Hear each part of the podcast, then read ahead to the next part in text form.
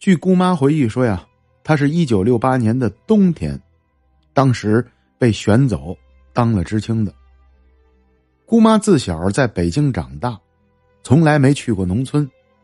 其实这时候，姑妈临走之前，心里边一点谱都没有，她不知道接下来要面临什么样的生活。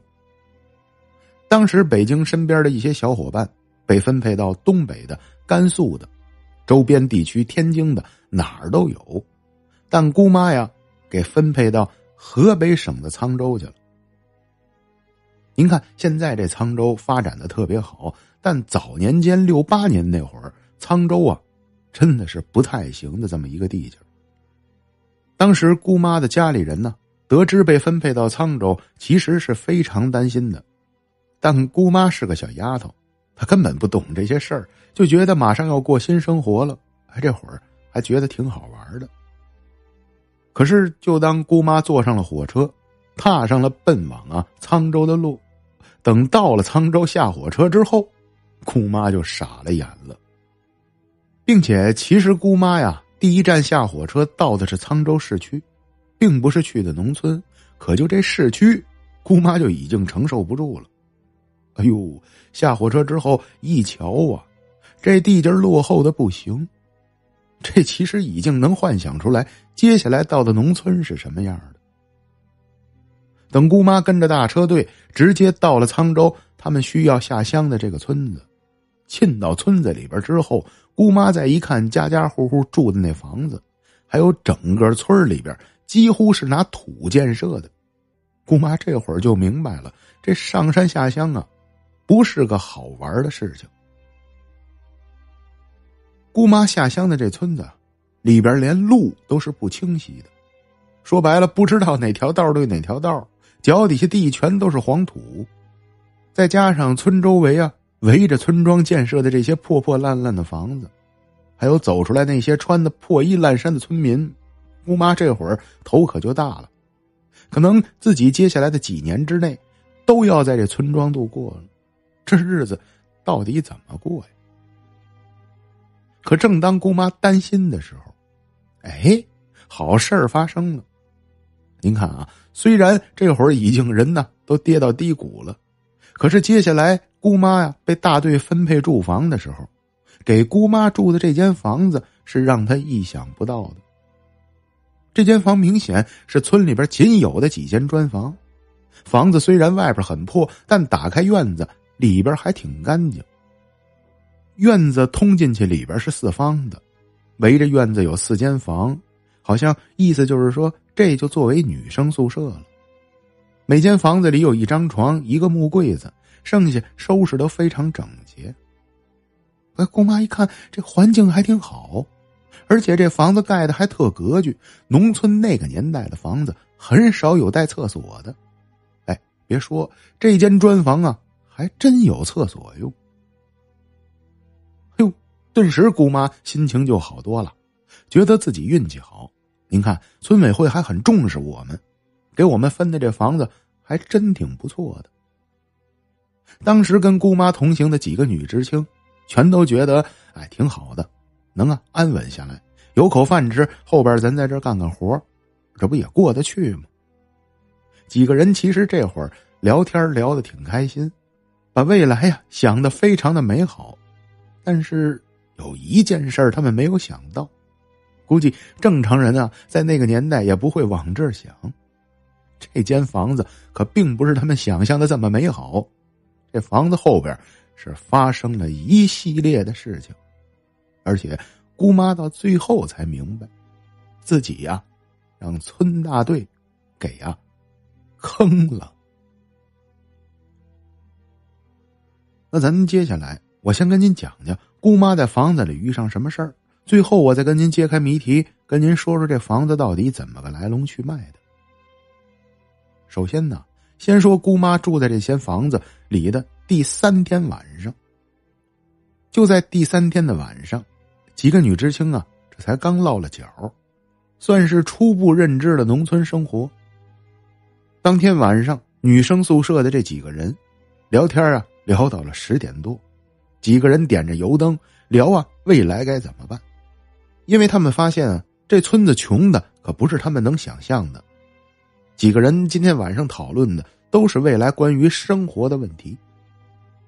晚上睡着的时候，还特意看了一下表，哎，应该是十点半左右。睡到大概夜里边十二点一点的样子，姑妈呀，夜里边不知道为啥给醒。醒来之后，姑妈呀有点尿急，想去一下洗手间，就叫起来了跟她同住一个房间的女知青。那女知青醒来也是迷迷糊糊的，俩人呢。就开开门，准备啊，奔洗手间去了。可当咱这姑妈刚把这大门打开的时候，哎呦，吓了她一大跳，一步就退了回来。那为啥忽然间吓得退回来了？因为咱姑妈刚打开这门，脚啊还没迈出门垛子去，就见着眼巴前这四方大的小院这正中间站着个人，哎呦，这大晚巴晌的，院子忽然间多了个人，而且这人穿了一身大棉袄，全身乱七八糟的，头发非常的松散，站在正中间，一看就是个男的。那这整个这小院里边住的全是女生，那换您能不害怕吗？所以姑妈他们马上退回房间。随手咣叽把门就关上，插上了插销，透过这玻璃呢，就往院子里瞧。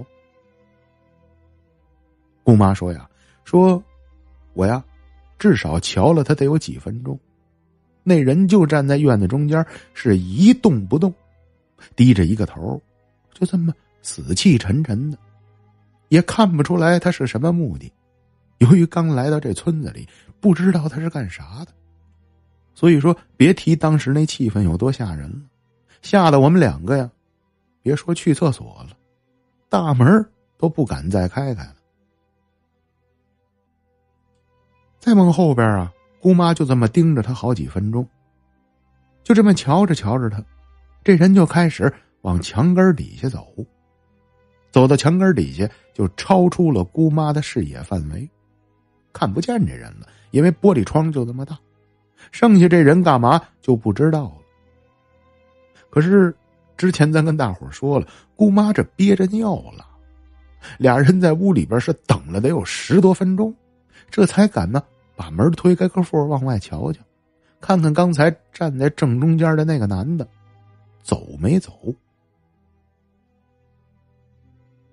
这姐儿俩鼓起勇气推开大门，看了一下刚才啊站在中间那人，那人的确。已经不在院子里了，因为院里没啥杂物，一眼呢就能看个究竟。啊，这会儿这才松了口气。这时候的姑妈呀，也顾不上这么多了，俩人就拿着手电，随手搁屋里还拿了个棍子，就奔着洗手间呢，就去了。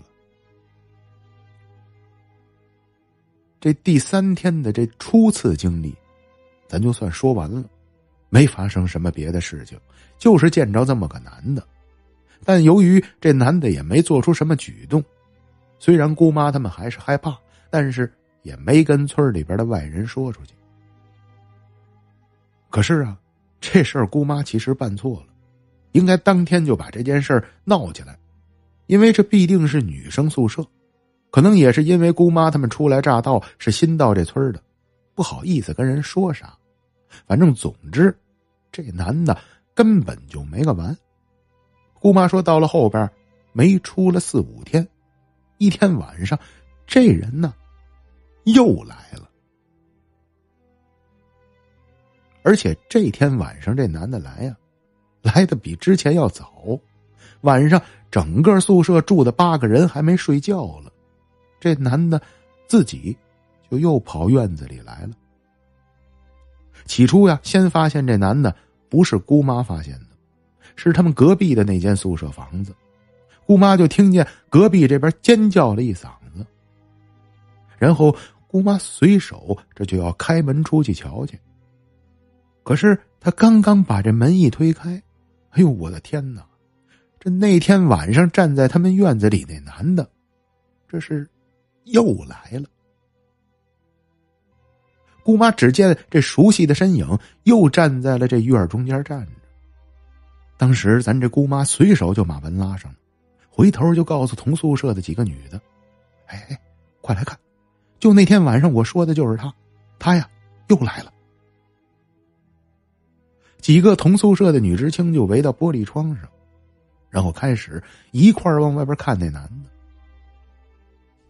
但是这几个人啊，刚刚围到玻璃窗边，瞧着这男的的时候，还没有个几秒钟，这可怕的一幕就发生了。这次这男的再次出现，可就不像三天前这么老实了。姑妈他们几个人刚看见他，这人就开始做出了奇怪的举动。怎么个奇怪啊？这人竟然啊开始倒着走。我跟您描述一下啥叫倒着走，因为我详细的问了一下姑妈，姑妈说，从人的身形上，无论多黑，你能分出来哪边是前，哪边是后，脸在哪边，后脑勺在哪边，明显啊，这人是倒着走道。也就是说，他朝着他后脑勺那方向走，身体是背着的。但是，您说光走两步，这可能什么神经病人都有。更让我们没想到的是，这破衣烂衫的男的走了没三四步，开始围着院子倒着开始啊，蹦哒蹦哒的跳了起来。哎呦，这会儿把我们几个人吓得不行了。这城里的姑娘哪见过这个世面呢？这这都不知道该用语言怎么给大家伙形容。您可以幻想一下，这样忽然间大半夜出来这么个玩意儿。您呢，是什么感觉的呢？这男人第二次出现，围着院子倒着跳，吓得这几个女知青啊，整整害怕了一个晚上。据姑妈跟我后来说，说呀，这男的当天晚上可能得这么倒着跳了得有二十分钟，这才消失的。整天晚上，我们没人敢出去上厕所，也没人呢敢去过这院子。直到了早晨起来，天亮五点多，这才敢结队出去，四处啊看了一遍，的确，这男的已经不在院子里了。可这件事儿就不可能再像三天前发生的，我们必须呀，得跟村里的人问个究竟了。转过天来，这鸡一打鸣，太阳一出来。姑妈他们这几个女知青啊，就团结起来，就急了眼了，奔着大队支书那儿就去了。到那儿就开始问支书，说呀：“你们这村怎么回事啊？头三天前啊，我们刚住进来，夜里就来了个男的上我们院子里来，而且昨天晚上这男的又来了，不但来了，还围着我们院子倒着跳吓唬人。您这是村里的什么人呢？我觉得这事儿您得给我们管一下。”当时，大队的这书记啊，看了姑妈一眼，俩眼儿滴溜滴溜转了一圈，然后马上面色变得紧张。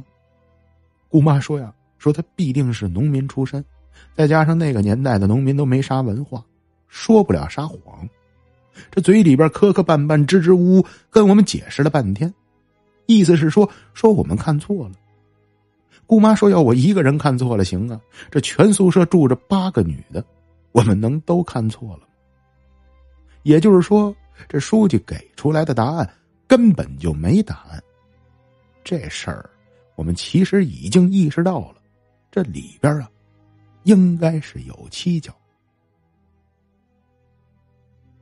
这件事儿啊，由于找完了书记之后，没给我们什么解决的办法。”这此事一下就闹了起来，我们把这事儿告诉跟我们同来的一些男知青们，有些男知青脾气比较大，到哪儿比较冲，就开始跟大队的人矫情了起来。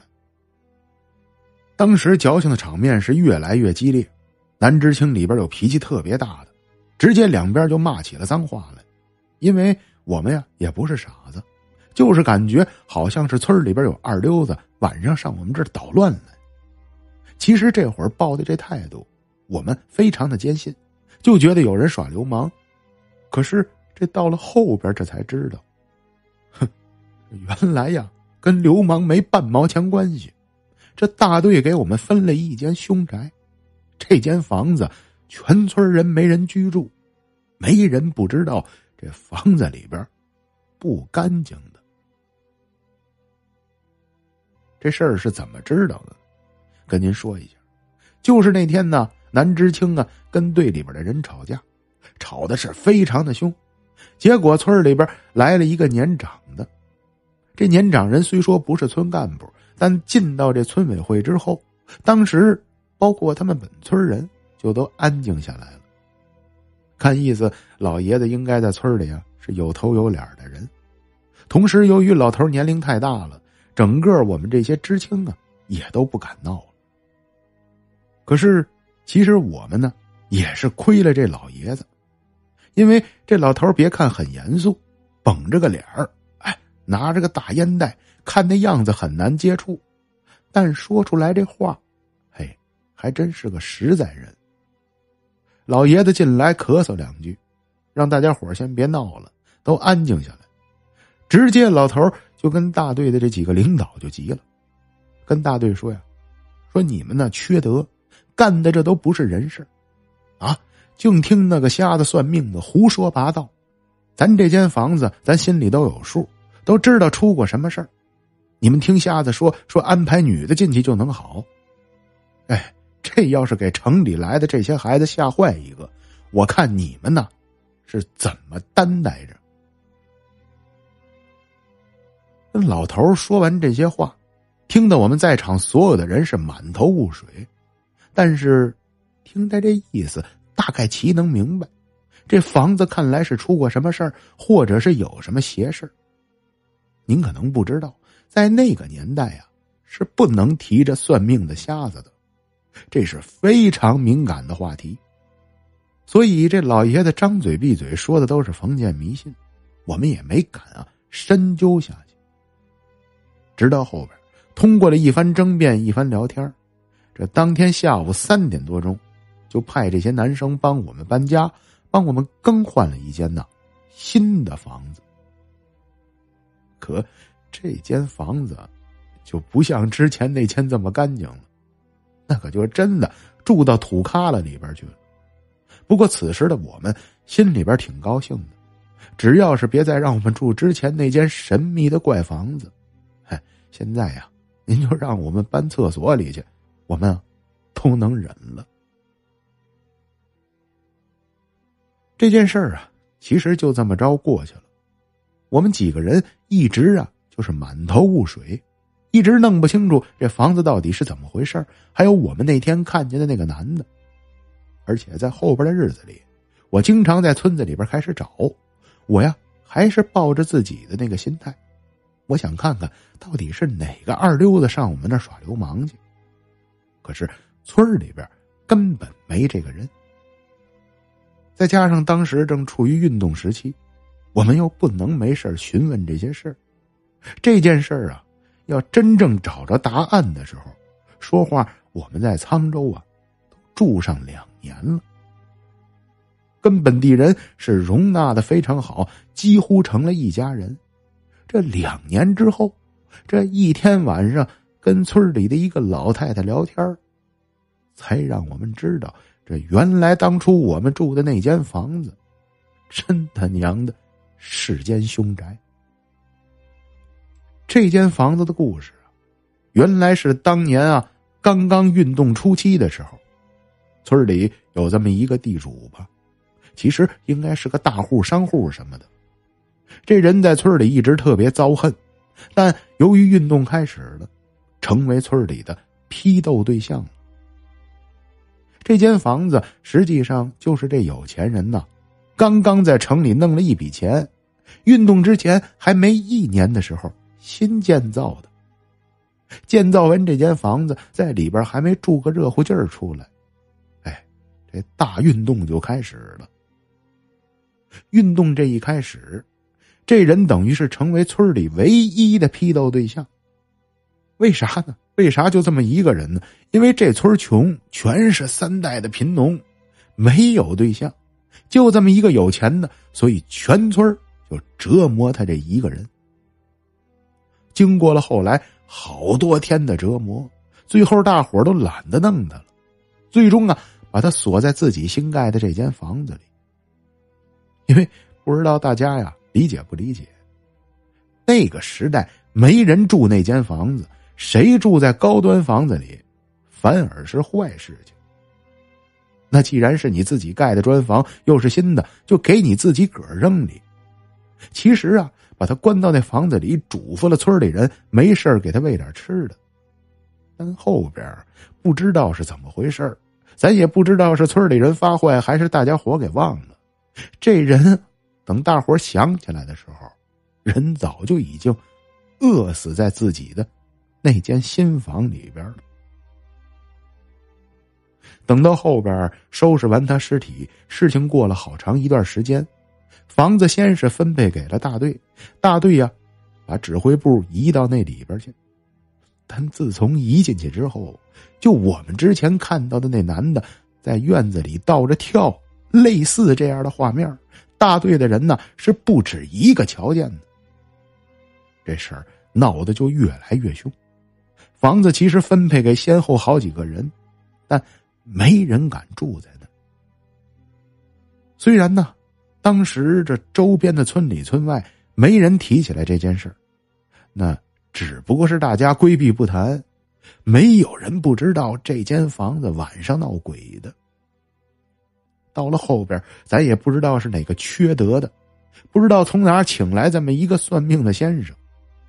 这先生竟然告诉村委会说呀：“说这男的呀。”临死前没结过婚，你要是啊想让你们这房子能利用上，或者是人能住进去，你们呢必须得安排女的住到这房子里，在里边住上七七四十九天，这男的才能解了怨气。哎呦，这缺德的算命的，咱也不知道他这是什么逻辑。这正巧，我们几个知青就给分配到这儿来了。大队的人也是缺德，一听啊。这里边有女知青，就把我们这些新来的直接安排到这间凶宅里，给这个男的解渴去了。您说，这村里边的这书记们多缺德呀，让我们摊上了这么一档子事儿。直到后边，在这村子里边啊，足足住了有四年多。这四年多呀，我们所有新来的这些知青。再也没有人敢往村西头去，因为就村西头的那间砖房，我们是真在里边瞧见过吓人的东西呀。